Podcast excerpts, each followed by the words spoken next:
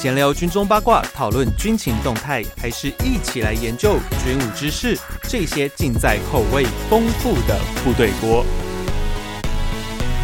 欢迎回到每周三吃锅的时间，这里是部队锅，我是联合报军事记者许巍。我们今天的来宾呢是淡江战略所的助理教授林颖佑，海哥，海哥你好，主持人好，各位听众朋友大家好。我们今天吃锅了，因为在选举结束之后啊，那个各方的激情啊，应该要冷静下来。因为今天我们要讨论的题目，就是在大选前哈，激战到最高峰的那个时刻，就是已经封关了，民调都封关了之后，一月九号下午三点十七分还是十八分的时候呢，发了两次的。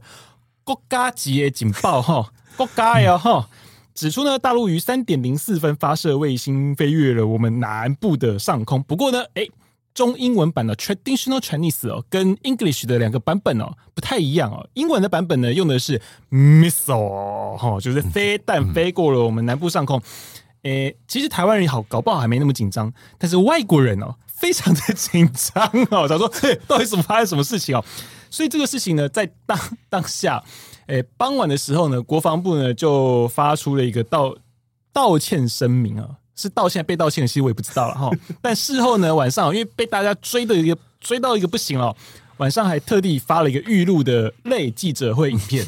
我们我知道它的形式很像我们那时候的那个疫情时间的那个疫情记者会啊，大家可以先提问，但其实我们没有人提问哦，但他们 他们就自己发了一个这样的。预录影片啊，说明因为中共的那个火箭打偏了，当然这个 后续又被质疑哈。我们今天就来讨论哦，因为这个事情毕竟选完了嘛，嗯、那时候其实大家在质疑说、嗯、啊，到底有没有借选啊什么之类的哦。但是因为现在已经选完了嘛，哈，套句啊，不要共了哈，啊，我等于酸掉不喜欢暖哈，就是 基本上这个选举其实其实是底定的啦，哈，现在也已经结束了嘛，所以变成说我们要就本质上来讨论一下这个。飞弹、哈卫星、哈这两者之间哦，打出去哦，它到底影响在什么地方了啊？这个在对于民众上面，你到底该不该发布？怎么发布？哦，那日韩之间，尤其尹佑哥今天会特别跟我们分享日韩之间的一些做法，他们的原则到底是怎么样去做？那是不是会是以后对于我们来说是一个比较好的参考？因为毕竟飞飞弹。当然会掉下来，但卫星会不会可能掉下来，也不是说没有可能哈。虽然说在经过台湾的时候，它已经上到了轨道，基本上不太可能掉下来。而且事后我们也看到呢，就 ESA 就是欧洲航太总署那边呢，也说了他们的这个爱因斯坦次针卫星哦，已经顺利的推进轨道。那当下其实我们大家也笑说：“哎呦，哇，大陆人的变轨技术特别好，打歪了还可以回得了轨道，这实在是不得了的事情哦。”哦，你要知道那个一秒一。一秒五百，差不多三，不知道我忘记了啦，可能一百多到几百公里的速速度哦，一秒钟几百公里的差距，所以呢，你打了超过一百五十公里哦，那个往下推下去其实是很不得了的，可是他们还是回到了轨道上哦，这个技术我们必须说非常的厉害，但是呢，这个风险到底有没有？其实还是会有，你不可能说完全没有，所以今天我们就来讨论说这个。卫星和飞弹哦，打出去的时候，对于我们这种资讯的取获取，甚至说是警告，嗯、到底应该要怎么做？我们先从那个发警报这个争议开始啊。OK，要个当下，嗯、那时候我三点十七分，其实三点零四分打了哦，三点十七分发发警告。我记得我那时候还在带我的狗在喝下午茶，屁股还没坐热，松饼刚送上来哦。你你家狗吃松饼好不好？我吃松饼啊，我家的狗吃小馒头。松饼，我好不吓掉了。它它只会吃那个蜂松饼上的蜂蜜。OK OK，我屁股还没坐热，我就抖抖抖抖。哎，我处理完一轮之后，其实那个松饼都凉，咖啡都冷掉了，真的是气死了。那当时那时候听说你在韩国对不对？呃，对我我这个刚刚好这个礼拜就是我选前选选前一天回来，那这样之之前这一个礼拜我去韩国刚好有一个会议。所以那时候其实说实在，呃，我没有经历过跟大家跟台湾的听众一样，可能你那个手机响的跟什么一样啊。然后我听说好像还刚好有一些的高级长官在开一些什么国际会议的时候，刚好响起来还是什么的。可是当时在现场，我在那边就是是我刚发表完哦，然后我就。我就划一下手机嘛，因为在台上就就轮到我。通常学术会议就这样，你讲完了，接下来又换其他人讲了。是是是，可是后面还有 Q&A 时间啊。嗯、然后我那时候一看手机，我靠，发生什么事了？了一片哗然。然后呢，底下因为底下那些有一些外媒，有韩国媒体，也有外国媒体，然后也有一些学者，就是搞我们这个类类似的国家安全的学者，每个人都在那边看。嗯，我想。嗯 What happened 是什么？国际发生什么大事？瞬间大家一起低头，有没有？对我呢，就大家有没有看过一部电影？是好就就是那种突然间什么发发生什么状况，全部人都那种耳机在在听，那到底发生什么事情那种感觉。然后我就开始看手机，原来是哦，原来。打打打飞弹！我想，我天哪！一开始你那边收到的讯息也是用“飞弹”这个词吗？我看到的是那个，不是我看到的是那个，有人就脸书先贴啊，因为我们都知道万事万事问脸书嘛，对对对对对对。然后我就先看脸书，有人说飞弹，然后括号万问号还怎样什么警报，然后有人说地震警报，还是然后然后我又看到那时候所有的讯息，因为我没有收到那个简讯，嗯，我在我完全就是看大家的贴文，收到的话，或者是 赖的那一个，对，或者是赖上面大家这样子在传的，是是，有人说是地震了吗？啊，有人说打飞弹的还是什么的，然后有人说啊飞越越南啦，我想哦，对对对对对，越南是，对，然后我就最后为什么越南我们会发警报？我就觉得我们是管太大，然后了吗？还是什么要借选飞越南？越南什么？刚刚我们什么事情吗？越南吗？对啊，然后你要嘛也是。也是男，然后我我们那我我们那个团底下还有个越南的学者，我原本还想亏他，然后最后变他亏我，你知道吗？就然后最后就后来终于就看到有新闻截图嘛，就是我我赶快问一下，哎，发生什么事啊？然后有些的媒体朋友们，然后就开始他们的脸书或新闻都出来了，我看到那个简讯，我想越。彗星，然后下面就没有说是 missile，是 miss missile，是飞弹，那到底是怎样？那底下那些学者，大家一定都看到，因为这件事情，我说实在，这件事情在大概在短时间之内，国际都出去了，嗯，因为这一件事情，全世界都非常的关注，因为如果今天是一枚飞弹飞越台湾上空，嗯。就跟上次裴洛西那时候一样，这个是很大的事情。因为其实刚才一开始我一到会场，就是大家在拉塞那边聊，很多人都已经先问我了一件事情，就是说气球，嗯，气球到底对台湾怎么样啊？还是什么？如果只是一些气球，就会造成外界对台湾的状况这么关注，那飞弹。一定更大，啊，对，这个这这非同小可啊。是，那当然啊，这边我我我也讲一下，就是我们刚刚结束了这录录音，在当下结束了这一个呃选举嘛。嗯，那这个选举其实对国际上来说，非常多人的去关注这个选举。嗯，因为他们都说这是二零二四年第一场选举。对，那四月韩国也要选的。嗯，更不用说年底这个美国美国美国大选。所以那那一个会场，我们有美国，然后有也有越南，然后有东南亚，然后有欧洲、日本。韩国各各方的学者，所以大家都很关注台湾的一个发展状况。所以之前我已经在已经有一轮我我在我在讲气球就解释了很多啦，气球啦没事啦，就是气球嘛，反反正美国你们也说没有军事用途嘛。嗯，然后等一下，我靠，不对哎，第二轮。然后全部人眼光都在看我，嗯，大家的感觉就是，哎，等一下我时间给你，你好好想一下，到底是飞弹是怎样？我当下有一点感觉到，我靠，我现在是代表国际吗？我不，我我现在是代表台湾在开国际记者会，是不是？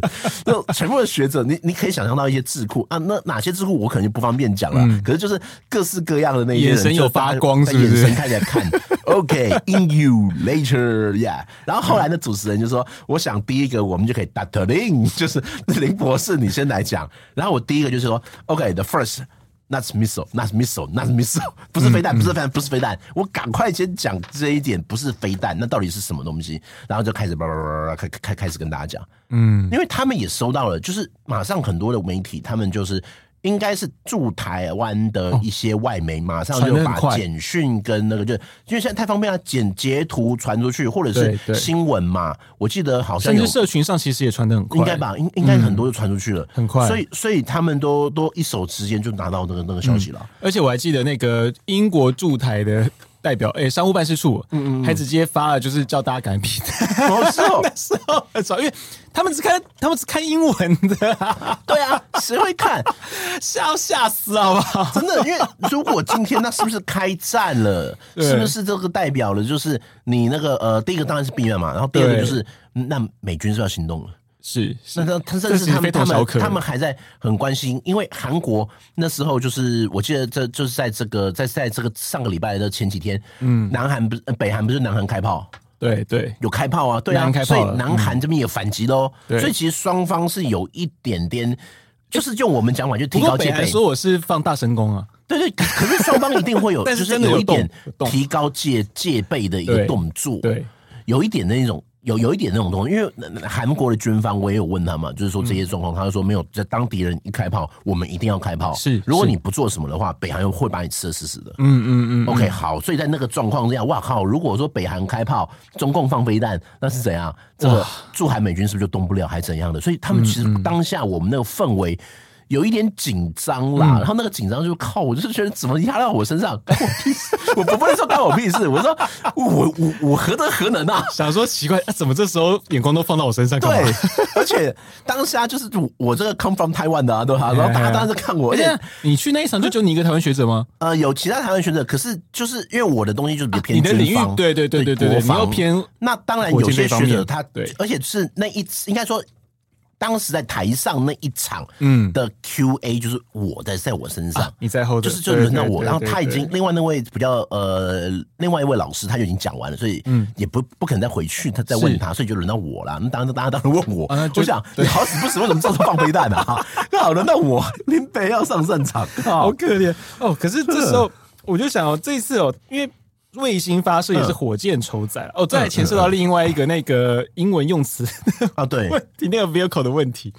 哦，这这我们等下 哦，那个 carrier vehicle，beyond launch vehicle，因为其实后来这英文用语哦，还被呃呃台湾的外所谓的写英文的记者去指正过。哦哦，不过这种火箭呢、啊，卫星发射也是火箭去筹载上去哦，不过这种飞越上空的时候，因为这个用语问题是这一次。最大的一个症结点，而且其实那时候还出了另一个插曲，是新闻稿是行政院先发出来，但并不是行政院去发新闻稿，而是行政院流出了新闻稿，并且说其他媒体就先刊载了，嗯，连国防部自己都还没有正式的声明，哦，那一篇稿子却出来，会不会就是这有时候会觉得说，像是一种部会之间不协调，这会不会？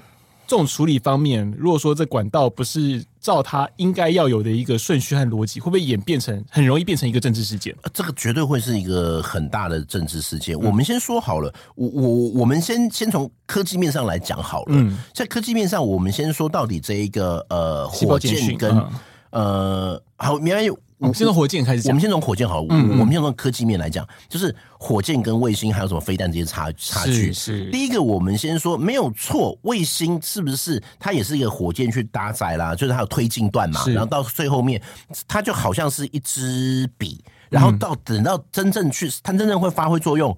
推上去的只有笔尖，就是我们看到在写字的那个那那个笔尖那一部分，它会打上太空，可能会有一些运作。嗯、那前面你的那一些，就是前面就是什么的燃料啊、推进啦，还等等。因为你要想象冲天炮，它点的时候不是噗一路往上冲吗？对啊。然后它不就是烧它里面的燃料？嗯。那火箭也一样，你有什么第一段、第二段、第三段，就加速段啊，或者烧到哪一段，第一节会脱离。是。因为你脱离的话，你不是比较轻吗？对。比较轻的话，那你是不是接下来它的载重就比较轻一点？可以在这、嗯、可以那个推进力再来说，又可以省一点燃料，嗯，所以第一个的话，它一定是分很多节在这样的发射。好，那这个火箭的能力是不是会等同于飞弹？这个又绝对是不一样了，嗯，因为一般来说，我们讲的火箭它是没有。导引能力的是，所以我们会叫 V one 火箭。嗯、那时候或者是什么那个二战的时候，卡秋莎那个史达林风琴，是像棒棒棒棒棒打出去那种火箭弹。哦，你说像是传统那种，像我们之前有讲过多管火箭，对对对对对，就是那种冲天炮那种感觉，就点了就咻这种冲出去的那一种，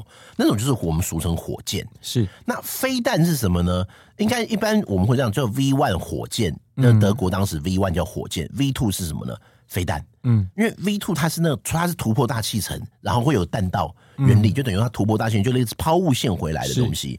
那一般来讲的话，我们讲会讲飞弹，都是说它可以有一些导引的功用，嗯、可能是雷达波，可能是它前面有一个呃那个呃扫描的那一个 sensor 感测器，那它可能会会去扫描说哦这边有雷达波，所以我要飞这里，或者是哪一个哪一个目标的那个目标比较大，所以我要去我要去飞向哪一边。可这样坐标导引也算吗？呃，坐标导引也算，但是这个的话有可能是 GPS，就是设好那个点，然后也有可能是它是沿着地形地目，呃地地形地地地形地貌地目来做一个飞行。嗯，那当然地形地貌地目飞行就会比较慢，因为它要转弯要干嘛？哦，这边有高楼大厦，所以大概这边我要转弯，所以有的时候它也有可能会借由 GPS 或者卫星地图，先把这个资料输入到飞弹里面，告诉说你就呃走十步要往右转，再右转走十步再往前走。嗯，那其实车子。其实现在就可以去做到这个设定。可是车子的话，你不知道会不会有老老太太冲出来要过马路，你不知道会不会有一只阿猫阿狗冲出来。所谓自动驾驶的问题，对对，自动驾驶其实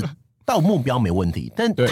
路上有太多的状况，突发状况，嗯，或者是会不会有可能有人在旁边那个喝完饮料喝喝个饮料往地上一丢，他以为他没有办法去判别是手榴弹还是车子，还还是那个饮料罐，他就急刹。嗯，类似这样是，所以但是在空中就相对来说比较不会有那么问题。对，空中很少会说撞到鸟还是什么这种问题啊。所以它从空中飞行的话，它就可以飞的相对来说比较慢，而且会飞的比较准一点。嗯，那当然现在随着随着这一个呃技术的发展，就会有所谓的超音速飞弹，也是也会有超音速的这一种，越快越好，因为你越快，因为你飞得慢的话。对方一定可以去做一些反制，就来了有做更多时间做反制。嗯、但如果我速度快的话，是不是对方反应的时间就越短？是，所以这个是速度方面。那另外就是我们俗称弹道飞弹，弹道飞弹它就是有一个抛物线，它是就是一开始就是类似四十五度角或六十度角往高空打，高往越往高空打，那我们不是可以去经过一个抛物线的方式吗？是。那甚至还有一些，这时候在二战的时候，纳粹德国就开始把它的 V two 火箭做的设计，是它可以突破大气层。嗯，那你突破大气层，再重返大气层，然后再回来的，利用自由落体这个方式去攻击对方，因为这样可以飞得比较远一点，而且也在当时也不可能去做拦截。那后来的话，我们现在为什么要去那个呃，要有的乐山大佛、乐山雷达，或者是美国有设很多一些雷达，甚至结合卫星，就是希望在飞弹发射的时候，可以透过我。我们常说入射角、反射角啊，就是那一个三角函数的方式去计算它的弹道，去计算它可能从哪里掉下来，嗯、那我就要在哪里去发射飞弹去进行拦截，嗯，就是这样。所以这个是一一整套的飞弹发射跟反飞弹的一个系统彼此之间的关系。嗯，但火箭跟弹道飞弹之间会不会大家会把它比较容易的联想在一起？很容易，可是这两个是完全不一样的东西，不一样。因为我们先说今天的。今天发射的这一种火箭运载的火箭，嗯，打卫星绕到太空的火箭，嗯，它不会有一个弹道的问题，它不会有抛物线的问题，嗯，因为它就是目标是要把那个笔这个原子笔的笔头送到轨道，送到太空，送送到轨道上去，所以会变成它不会再重返大气层，嗯，那这今天你说它在发射的过程会不会有第一节绑掉下来，第二节绑掉下来？会，这个绝对会。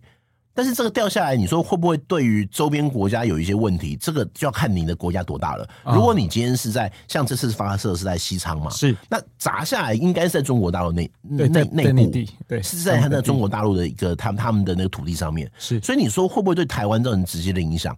这个可能就就就机会没有那么大。嗯，那同样的，今天北韩如果打的话，那有没有可能会掉到海上，掉到商船？哎，这个有可能啊。对啊，所以为什么其实今天有时候在发射的时候，他会比较选择在一些内陆的这个地方，就是要丢也要砸也砸到自己家里，不要砸到别人啊。不然就是像之前那一次，呃，去年四应该是四月吧，嗯，那一次就是会画在我们的那个 我们的呃防空识别区画了一个禁航区啊。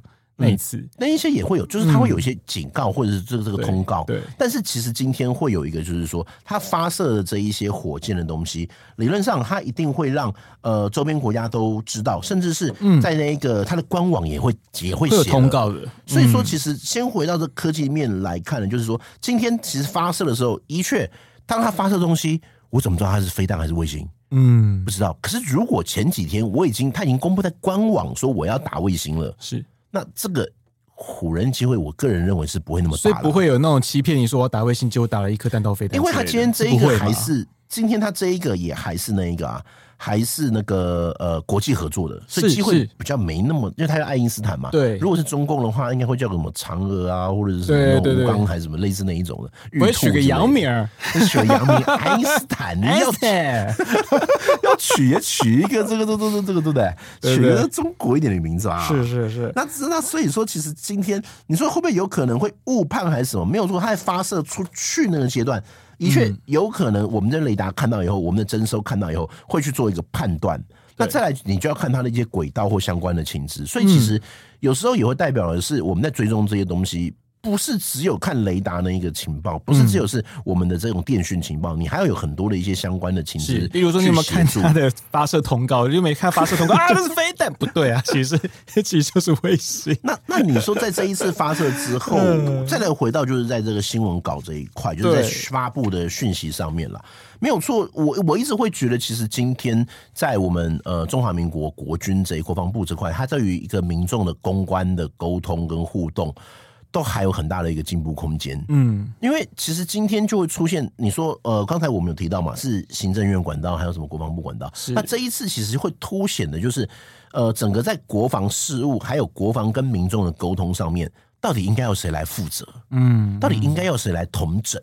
这个就好像呃，疫情那个时候，其实疫情的时候，我不敢说我们的疫苗啦还是什么的，这个都是防疫政策多好多多烂，这我不敢讲。但有一点，我觉得做这个这件事情是对的，就是每天下午两点固定的记者会啊，对。而且你就是由这个什么指挥官啊，先不说指挥官人他后来如何还怎样，可是你要设一个专门对外的窗口，嗯嗯，一个就是尤其他负责任何疫情的问事情，反正我就是出来。嗯，对，然后我就固定有这个时候来对付大，对，来对应大家，嗯、对付大家，也差不多啦。公关就是这个，是，是，哎，不是这样的。我现在发现我这样讲下去，我现在讲那么多，哪一天如果我才真的有机会要面对大家的时候，你们说啊，林老师当年说应付嘛，对付对付大家，当年说对付嘛，其实的确啦，对付你。纵使那一天有没有新闻点，你就是出来啊，出来没有问题，那就是没问题了嘛。是啊，对，总不是，总不是说大家有问题然后你不出来，因为你要给大家一个说。嗯如果啦，如果你没有固定时间、固定地点去做一个说明的话，嗯，或者是给大家这样机会的话，相信我，大家一定会听过这样的新闻或听过这样的事情。嗯，据内部不可透、不能透露消息的匿名高层人士指出，嗯。通常我们都不会这样讲，我们就直接写句指出了。对对对，可是我，可是我我我算是很多人吧，句指出，匿名人士不愿透露姓名，这对，对，官员指出嘛，据官员透露，对啊，就是我们都会用。这一些的一个，只会让外界更加的疑惑，或是大家有些人有些有心人是在放消息，对，会变成讯息会很乱，嗯，但是在一些事情上没有错，我知道大家有各自的政治考量或独家考量，但是。有时这样的这样的状况，在战争或者危急时候，只会造成一个 panic，只会造成混乱，嗯，只会造成恐慌。今天我始终认为，飞弹对于我们的一个军事破坏力是有限，是它的目的是透过飞弹的飞行造成民众的恐慌。嗯，飞弹的主要破坏不是在。军在物理性的这种杀伤破坏，而是在人心的无形的恐慌，这才是今天中共飞弹的主要目的。其实你看，去年呃是去年吧，前年前年前年前年，哦，时间好快。裴洛西那一次的军演啊，嗯，其实你看那时候其实是为了。不要让别人心态恐慌，所以一开始没有发消息，就后来日本自己捅了我们一刀，这个那个效应就变得很恐怖，就很难控制了。对，这个就会变成我我我自己当然也在学习了，就是说在整个一个呃组织里面的话，特别是国防组织，嗯，你要如何去抓住一个叫做新闻透明度跟。发布事实中间，甚至是防谍保密或者是保密中间，你要抓到一个平，如何抓一个平衡？哎、欸，我觉得现在变难，因为现在网络时代，这个对，这是一个很难。而且其实就好，今天有一些刚刚好最近一些呃，因为大选刚结束嘛，嗯，其实我也有看到这一次的选举有一些国防专长的立立委就进去了，嗯，他们绝对很专业的的那个立委。那这些更多的立委进去，那未来的国防部在面对他们的时候，是不是要更专业、更谨慎用词、更去注意？我觉得压力很大哦。对，但是这个压力，当然啊，我其实我觉得是好事。我现在局外人，我现在说很好，这是真，这是这个这个是促使策进国防前进的动力。我靠，听我讲的好好听哦，对不对？我觉得以后很刺激，一会会刺激。以后你想想看，哎，可是这样会有问题啊，因为你看，像我这一次我还记得有选呃。选举那一天呢、然后就有听到有同业就在聊，当然是比较年轻的同业啊，就讲说，你看啊，那个我们现在啊，然后那个选举的时候，老公都会有气球，你看以前都没有气球。我想说，哎、同学，你知道会有气球，是因为现在国防部发布有气球啊。你在去年上一届四年前的总统大选，那时候还没有每日动态，你知道吗？还没有，那时候什么共机来什么，那都是放话放出来的，傻傻的。不是你这样讲就透露年纪了啊！没关系，我跑了四届了，我没害怕的。OK OK OK OK。所以，别人说，哎、欸，因为现在真的是，因为真的是比较复杂，因为像我们想，像当初好，假设说像两千年之前，哦，九六年台海危机的时候，嗯，好，我们也是飞弹的部分也是自己我们我们自己讲的嘛，嗯，那时候因为没有网络，所以你不会有统合幕僚肩部来捅你刀的问题，嗯嗯嗯，对，可是现在就很可怕，因为其实自己上次上次裴洛西那一次。嗯为什么会炸开？就是因为我们被统合幕僚肩部捅了一刀，狠狠的一刀、嗯、哦，飞过了我们的上空啊！当然后来就就牵扯什么卡门线的那些问题，当然只是后来的讲法。嗯、我们基本上啊，我还是必须要说啊，如果他今天是个没有威胁可能的东西，它就是没有威胁啊、哦。但是就如同刚刚引优哥所说的，他的目标不是在物理性的伤害，是在你人心的恐慌、嗯、哦。终究最难就是难在说。这个发布与否，哦，真的是是很 很困难的事情。因为因为其实就现在的一个状况来看的话，我我自己其实认为啦，好，你说会不会对我们造成杀伤，或有没有军事影响？嗯，说实在，民众不一定会那么有短时间去了解。对，因为大家第一个讲难听一点，很多人只是会想看别人看笑话而已。嗯，他只会想说，哎，我别人日本有，为什么你们不说？嗯，这是第一点。那飞弹飞过我头上，为什么你不讲？好什么好卡门线？你们解释再多了哦，也没关系。那这一次你就先发布了，那为什么要发布？嗯，大家会有难免，这一定会有这样的比较标准。是，可是我会觉得，透过这几次事情，是不是我们就要定一个规定，一个 SOP，就是说，有不管有没有卡门线，不管如何，我一定会发布，或我会怎么样才视情况发布？没关系，你跟大家要讲清楚。你的一个发布的标准是什么？是，是那发布是由谁来发布？嗯、那发布的时候，你是要用简讯吗？还是如何？嗯、这些其实都有一个讨论空间。我会觉得，经过这些事情，会找出一些我们过去的在军军民沟通上面的盲点，就跌跌撞撞中学习哈。就是，就是这个学习。那比如啦，我会觉得说，在这一次事件，OK，我前面就已经有消息说会打了。嗯，但是我不能够排除他会不会假借发射这个，然后真正打一枚飞弹。嗯，所以我们要呃联合勤先生这句话大家都、嗯、都都很熟了嘛，嘿嘿对对吧？那所以我是不是在发射的那一天是几号？我记得九号嘛，九号九号之前我就已经有知道消息说他要发射了。嗯，那我在七号八号就先有一个新闻稿，或先有一个也不用到记者会，你只要在中。国防部官网说，呃，几月几号，根据我们的什么什么什么消息，或者是根据什么消息，老共要打这一个探空火箭，嗯、那会经过我们周边，国国军一定会呃联合勤监侦发挥这个那那句叫什么？我现在都忘记了，全文叫什么？最喜欢讲的就是哦，国军必定会努力努力面对，发挥呃，透过联合联合勤监侦的方式完。严密监控，对对，严密监控，透过联合勤监侦，严密监控，请国人放心。对对对对对对，你先一个，你很熟，以后可不玩笑。然后就是这一这就是这一句话，这个新闻你先贴出来，嗯，然后再说，那一那那我就是说，他等于是告诉国人，我们随时有在监控，但我们会视状况，视他依他的状况或依任何若若有意外或者我会适时发布，请民众不用惊慌。你有先讲这一句话，当天再发出去，嗯，我相信那个恐慌的程度会下降很多。当然写错字是另当别论了啊。对啊，写错字这这这这救不了了，这这这没办法，这这这这个救不了了，这这。可是就问我有个问题，因为那时候刚刚我们有提到说西昌发射，就是它落会落在那个他们自己内陆哦。可是大陆的卫星发射站明明就很多，那这次西昌打出来经过我们台湾，为什么你不挑一个海南 Okay 在这边的话，哦，也也也是要有那个一些外外国的朋友就问我，为什么会是西昌发射？是不是跟李尚福有关？李尚福被抓了，所以代表这些西昌不能发射。这也蛮。所以现在他们要发射，证明他们的能力，代表火箭军没有问题。我想，我靠，你写小说啊，很厉害，很厉害。这个这一听就感觉是是歪歪小说看太多了。可是我真的会有问题，因为其实有一阵子大陆的卫星几乎都跑到海南去。对，因为他们就是不想要，因为。西昌出现过屠村事件呢，就是他们那个火箭弹掉下来屠村的。对，我记得那还有一部纪录片嘛，就看我刚好在讲这些。那没有错，为什么去海南？海南发射的话就掉到海里面去了，还是什么嘛？或者是说这个方向还等等的？可是据根据了这个，当然是有一些说法。除了是安全问题之外，在海南发射也会出现一个状况，就是呃，南海那一边非常多的监控。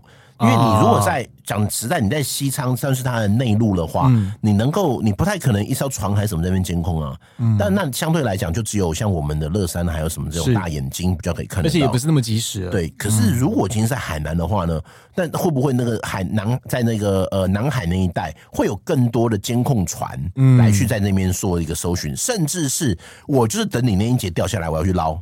啊，这个是很有可能的哦，就是那个呃，因为当年北韩打第一次，我印象非常非常深刻。嗯，那时候我在二零零七还零八还零九年，那时候我第一次去，也不是第一次，就是那时候去日本玩的时候嘛。然后日本他们就那个北韩就第一次打飞弹，那整个日本也是哗然这样子。然后他们还有船去拍什么呢？因为它是用液态燃料嘛。对。然后液态燃料掉下去之后，那一个呃，那那那一个区域的海水颜色不一样，还有船去拍。天呐，真的，因为我真的看到那个那个那个电视新闻啊，就是说那种那那一区，它又是在这个地方，然后那个地方就是还有一些海水颜色可能不太一样。可是现在福岛会大陆会说福岛海产的问题，哎，那时候怎么掉飞弹下来没有说飞弹海产的问题？就就就，今天我有们在呀，当时年纪尚轻，是是是是是年纪比较轻，所以那时候年轻比较勇敢，不懂事啦。所以所以那个什么那个呃，海南发生的飞弹有可能会掉到海边或什么，有可能会有。就像上一次，其实这这个我是。有曾经问过一些朋友啦，说好，他都画那个警戒区了，那有可能掉到台湾 ADID，那我们有没有去捞？对啊，我可以吧？我们如果有那个能，当然你掉下去有没有能力捞起来，那个另当别论。但我只要在那一边随便说，我捡到个什么碎片，还是随便扯一点东西出来。会不会大陆就很紧张？我靠，要我记住会不会外泄还是什么的？是，因为我会认为啦，那一些东西的残残残残骸那些东西，那残骸那些东西，应该是可以去做一些观察它的技术。嗯，所以他这次又把它放到西昌，我宁愿砸在内陆那一块，我也不要让外界有办法去征收。而且当我在海南那边发射的时候，一定中国大陆一定有很多侦测的一些一些感测啊，侦测的那些雷达啊，那些观测那。这一些间谍船会不会也在海上进行反反反侦测？嗯，这个其实也是一个。也是一个有可能会出现的状况，就好像上次我们有提过，好像九鹏还是什么嘛？对，那那个时候不是说有时其实海外或国外也会有很多一些呃观测的一些基建，也会希望看一下台湾实力是如何。嗯，所以我会觉得这一些都会有一些保密的一些工作了，而且特别是这一次呃这一次的一个呃发射或者最近的一些发射，从他的一些角度来看，大家也会看你到底实力是如何。经过这个火箭军或什么之前有那么多的。一个贪腐的问题，那你发射的状况呢？我会觉得这个当然也或许也是有一些啊，对，不是说要证明，所以我在那边打，是外界会想了解他技术水平到底如何。大家总是喜欢听一些八卦嘛，看一些八卦，而且，诶、欸，其实我必须要讲了，虽然说我们很在乎是飞弹的问题，不过其实这世界上不是只有飞弹，因为其实国际的竞争哦，尤其现在大国之间呐。飞弹、弹道飞弹和核武的竞争是一回事，还有一个竞争叫太空竞争。啊、对，所以变成说，刚刚李勇哥所说的，大家会去想说，我要去探知你的能力到哪里。虽然说，哎，其实这种商业卫星哦，基本上啦，其实大陆有网有网站，那个，哎，我突然忘记，反正他们那个太空太空一些太空的公司啊，嗯嗯，太空的公司是有网站的哦。那如果大家有兴趣的话呢，可以去上面询价。哎、欸，你可以选择。我上次还去，我去逛过哈，就是低轨、中轨、高轨哈，你可以自己挑哦。发射时程你可以自己挑，你要单独打一颗还是跟别人合并打，你也可以自己挑哈。啊，你 email 送出去之后，就有专人来帮你报价。如果有兴趣的话，欢迎可以去从呃，我不会讲那个电视购物以下连接啦。那我朋友请打语音哈。你你这样业配啦？我没有业配，我没有业配哈。我原本我没有卫星啦，我没有卫星，我没有我没有有钱到有卫星，不好意思哈。但是呢。诶、欸，基本上这个东西虽然说公开资讯很多，但你知道，其实商业的背后一定会有所谓的商业秘密。嗯，哦，所以尹佑哥刚刚有讲到的，就是海南这个问题哦，因为很多地方船不见得是人家军方的船哦，搞不好是商业公司的。嗯嗯、想说，诶、欸，哎呦，听说你那么厉害，对不对？我来看看你的火箭发射能力到哪里哦，你大概能够用多少？因为其实不是说只有雷达嘛，包含像是热显像啊，就红外线嘛，嗯，我都可以判断说，诶、欸，你的燃料。消耗量多少？你的成本大概多少？我可以去估算。哎、欸，我去计算说，哎、欸，那会不会变成说我的公司比较有竞争力？嗯、哦，所以其实这个竞争是很复杂很多，并不是大家所想象说哦，只有飞弹而已。哦，其实这世界上不是只有飞弹。所以那时候我还记得那时候在网络上一些讨论啊，就有人笑说，那个当别人都在讨论说我得打多少钱一枚出去的时候，我们还在讨论英文的问题哦，听起来是有一点伤心啦。哦，不过这时候就要跟你佑哥请教，嗯、因为回到。这个军民的问题，因为其实包含日本跟韩国过去有，尤其日本是我们比较常知道，韩国也许少一点哦，因为毕竟韩国的外电对于台湾来说是稍微量没有那么多啊，日本是最多的哦。嗯，那日本过去其实像去年前年啊，因应北韩的那个不管是卫星也好，或是说他们的飞弹试射也好。都曾经有发布过避难警报哦，是避难警报哦，这个很严重，就跟我们这次那个飞弹警报误射的飞弹警报是一样的哦，是相同的东西。可是他们是怎么样去运作这个机制？那跟我们去相对比起来了，因为他们那一次也发了这个机制，可是我们没有看到说像是那个以色列那样，就是他们飞那个警报响起来之后，大家就跑到防空洞里面。那日本那个警报。他们的运作的方式跟他们民众的认知程度，您觉得从你的观点？OK，因为在当下这个研研讨会，然后后来晚上讲完以后，当然就这样过度过那 Q&A 时间之后，但是晚上当然就大家吃饭也就变成我会问嘛，是那你们韩国怎么弄啊？对，他们怎么弄的？韩国的话，基本上他们是说，他们对于北韩这边的飞弹还是什么，他们倒还好，因为。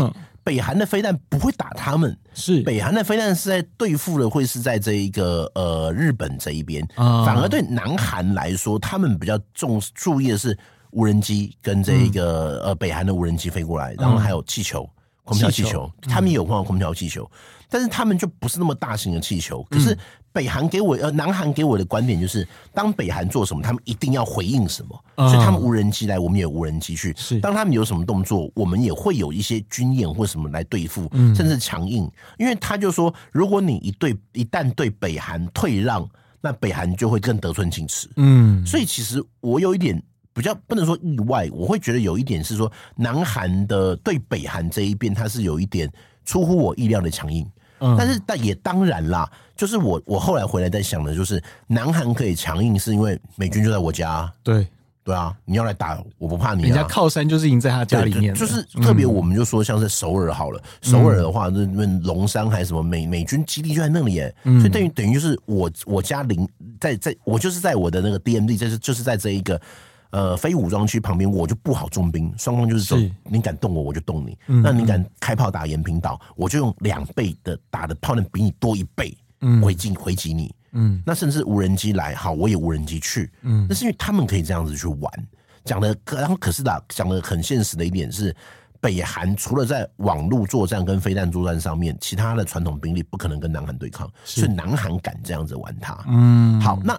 日本有个根本上的优势，对，他们有根本上的优势。这个优势，一个是他的军力就比北韩强，是。第二个就是他有美军，美国爸爸当靠山，嗯，这是一个没有没有办法改变的事实。那第二个，日本呢？日本的态度就比较谨慎一点，嗯，就日本他说他们一定发布警报。我就问啊啊，为什么卫星这种北韩打卫星飞弹，任何他都会做警报，任何都做。他说只要有飞过去这边，他们觉得判断有一点危险，他们都要做。这不觉得压力蛮大的吗？对，可是他们那些压力，但是这也要讲哦，因为我自己去过呃防卫省那个附近嘛，是他们就直接爱国者爱山放到台、啊、放放到东京里面诶，他东京都内耶，防卫省的庭院就是爱国者飞弹阵地。是啊，是。那你想想看，如果今天我们在中正纪念堂拉一个过去呢？全民国防，然后就会有修 girl 来，不是不是不是修 girl，不是修 girl，是有会有梅啊，就然后就很多人去那边外拍了，我知道，有些转队嘛，对不对？哎，对对对对，很多转队了，哎，对对对，这我有注意，对，就有人去那边外拍了嘛，对不对？找个妹子外拍之类的，我们好像有点氛围不太一样。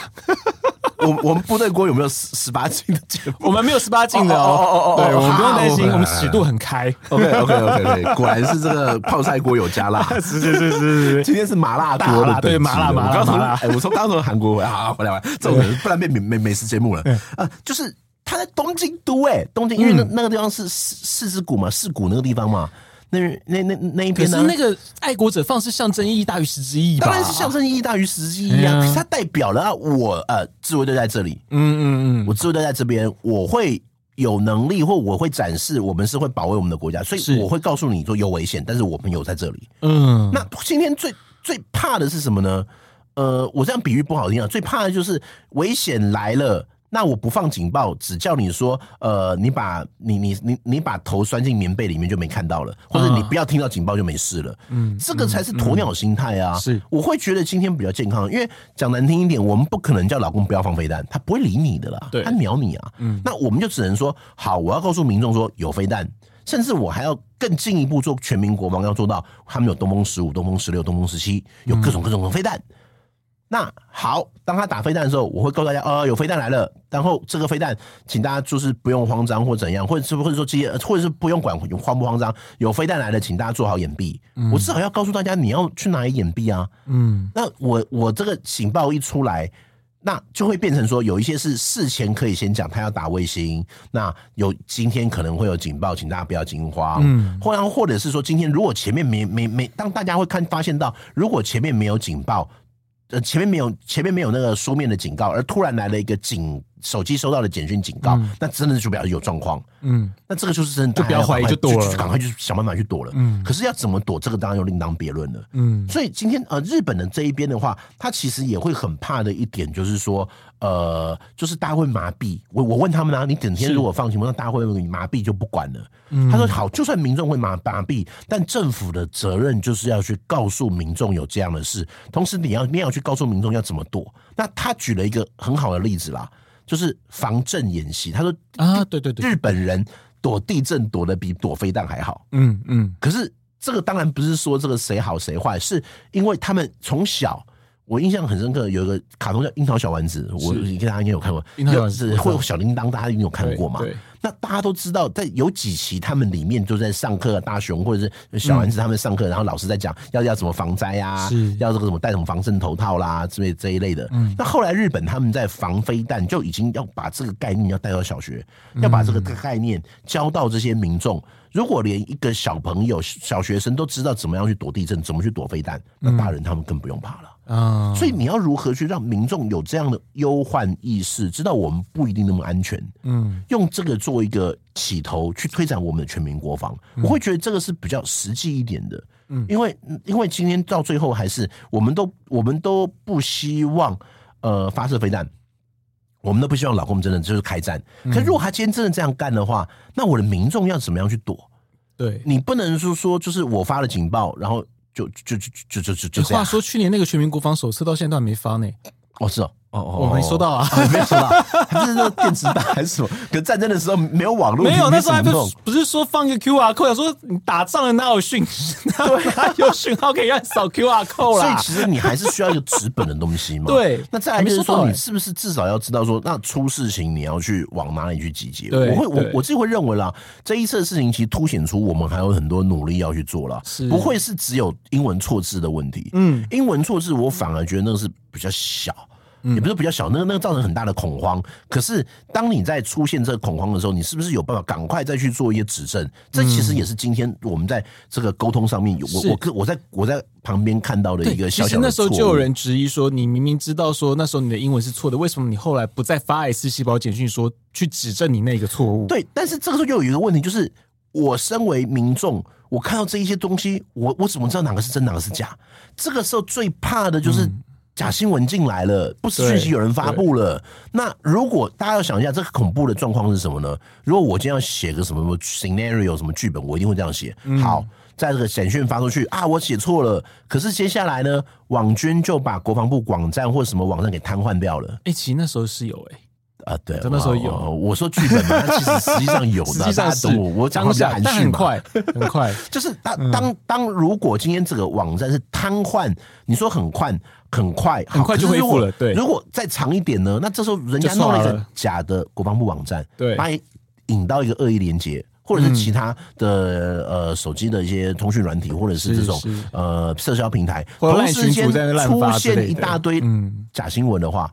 那民众会不会更加恐慌？哎、欸，其实那就很严重，一定会啊。嗯、那老共是不是就不费一枪一弹达到借选的目的了？嗯，绝对有啊。就好像今天民众一定会认为说，这个飞弹是不是就是要借选，要什么卖芒果干还是什么什么什么的，嗯、很多的讨论嘛。只是一个这样的事情就已经造成那么大的反应。那未来我们在面对这种沟通跟互动上面，是不是要更加的谨慎？嗯、那因为我我那时候不在台湾，我不晓得那时候是不是是不是有办法呃。单位立刻就一个记者会，立刻就做什么事情？我后来我们那个只有发了预类记者会，类记者会多久？整个时间多久？从发布简讯到到那个，OK，至少六个小时了吧？六个小时了，六个小时。但六个小时中间会发生多少的意外？多少的事情？多事，非常多事哎、欸。那其实今天其他国家是不是有办法立刻去做一个回应？嗯，甚至是讲我这样讲可能不太对，是不是要上升到这么高等级，总统或什么，对啊，或者国防部发言人是不是有办法？因为我记得他他有脸书啊。小编是不是有办法马上马上发出来？可是不是每个人都有脸书啊，其实还是要有一个能够呃，对，可能是广播，对，这时候就是广播电视，嗯，甚至这一些有没有办法去做一个立即的消息指证？嗯，这是很重要的一点。就是当我去整件事情，你说飞弹与火箭与否，这是技术问题；嗯、那呃，通讯与否，那是全民沟通的问题。但是今天有一个是危机管理，当出现危机的时候，我们的政府有没有办法有一个立即直接的沟通管道，告诉全民说 “Don't worry”。嗯，这是危机应对跟危机管理啊，甚至是强强制性的跑马灯也是个方法。强制性跑马灯也是个方法呀。嗯、对，那强制性跑马灯这一个，呃，我记得以前地震公告、地震警报，以前有还有什么台风还是什么？老三台年代吧，我们的年纪、啊，我我也是，我也是，或者是大家只关最关心的台风放不放假？对，这些马灯啊，那这些东西是不是有办法去发动这些，就去去透过这些？管道来做到把正确消息通知民众。如果今天只是一个澄清通告或一个呃这种没事澄清通告，我们都有问题了，那真的暂时呢？对啊，你要想哦，下午三点多下三点多的讯息，然后到晚上大概七，我还是要去查一下那时候到底是几点。我记得一定是六点过后，六点过后，一定是六六点过后。你要想要吃一餐，假设说你今天被限时九十分钟，都已经吃四餐了呢。对不起，让你喷水。没关系，这真的，真的，真的，对不对？我都吃四拖了，对，我去吃八杯都吃四拖了，火锅嘛，对 对啊，都吃四餐呢。什么时候吃锅？我现在跟你约一下，我来约一下，揪一下。对啊，所以其实它这个时效性。我我觉得其实还是有还是有加强的空间。我我我我以前大学是学行销啦，那种行销的那种行销公关管理啦。行销公关里面，我们常说以前是四小时内你要回应，现在然后现在早就已经四小时内滚了吧？对，你知道，搞不好你一小时内你就要三十分钟，你就要先有，或是你在十在。三十分钟内，你要先告诉大家说，等一下什么时间我会有一个正式的记者会、正式新闻稿。你要把你要先给出来，讲出来，或者是，或是你先说不用惊慌，但是，但是，或者是说，等一下我们我们会是几点会有记者会？其实我比较这是一个很有，这是一个方法。对，因为之前他们讲说稍后会有新闻稿，或者说稍后有记那个影片。哦，这种稍后其实是对媒体来说。并不好，因为它是一个不确定性的概念。你要可以确定的，你可以说时间短或长，可是你不能给给大家一个模糊空间。对，不能。你可以说三十分钟后、两个小时后、一小时后，或者是下午六点会有正式记者会统一统一统一面对。你可以先给一个基础说法，然后再有一个比较完整的，但是你那完整的你要给一个明确的时间。是啊，这这一点，因为因为其实今天。我我认为啦，当下当然你作为一个呃发言单位或公关单位来说，我一定也不知道搞到底有没有还真的，我总想问问看什么工作部还是什么真正这些嘛。对，对，对。那在这段这个短时间之内，这又会出现一个问题，就是我们的公关面对民众的单位，是不是可以去掌握到全盘的状况？还有一个公关单位的权限到底够不够高？呃，对啊，这个这这这有时候别说好，假设说今天我今天是我发言人了，嗯，假设说今天全责单位是工作部，嗯，我能不能直接打电话直接要你工作部给我答案？或者说，我还必须要请示部长，部长再去问空作部，或者问空空军司令，空军司令再问空作部，空作部再给空军司令，空军司令再给我。哦，这种这种绕一圈的，或者说我可以直接 direct 跟你直接要讯息回来，你直接跟我报告，我直接去发布。其实就是一直以来最大的问题。有时候其实我也不忍苛责，呃，很多的长官，因为很多长官在面对。媒体的时候，他也不知道啊，对，所以对他说你你是挤牙膏，你问一点才讲一点，还是什么什么什么的。但是我又不可能说好来，大家我现在 life 打给谁，你们这些直接问他，这也不可能啊，不可能，这也不可能这样子做啊。那所以这也是今天你讲难听点，一个公关或者是发言单位，嗯，你可以享受媒体前面的光鲜亮丽，但是你一定要去承受更多的压力，没错，这也是一个没有办法去回避的责任了。嗯嗯嗯，好，我们非常谢谢佑哥，真的也不是也不是也不是沉重了。其实我觉得这一次，我现在很怕是我讲的每一句话以后会变成 各位听众朋友拿来的啊，林老师啊，当年嘛啊，啊没有啊，这我觉得这至少这一次其实是一个公关处理危机处理上面。面一个很好的一个 case study case study 啦。对哦，不管说是你今天怎么去处理这样子的一个讯息，或者说这个讯息来之后你要怎么样去发布，或者说在错误的讯息之后你如何去挽救它，其实这个都是一个非常好的一个范例啦。嗯、哦，非常谢谢你佑哥来跟我分享今天这个事情。台湾毕竟就是在大陆的东南方，哦。就以火箭来打的话，怎么样都很容易经过我们的附近啊，因为地球自转的关系哦，所以这个未来其实还是会继续的发生。那至于怎么样去处理，那当然就是要看国防部或者说其他的部会办，像国安会哦，他们未来要怎么样去应对这样子的一个问题。那我非常谢谢佑哥，我们部队锅是每周三更新。如果喜欢我们节目的话呢，也请大家继续的更新，呃，不是继续更新，继续的继续追踪分享，并请大大们会赐个五星的好评。我们谢谢佑哥，谢谢，下周见，谢谢大家，拜拜，拜拜。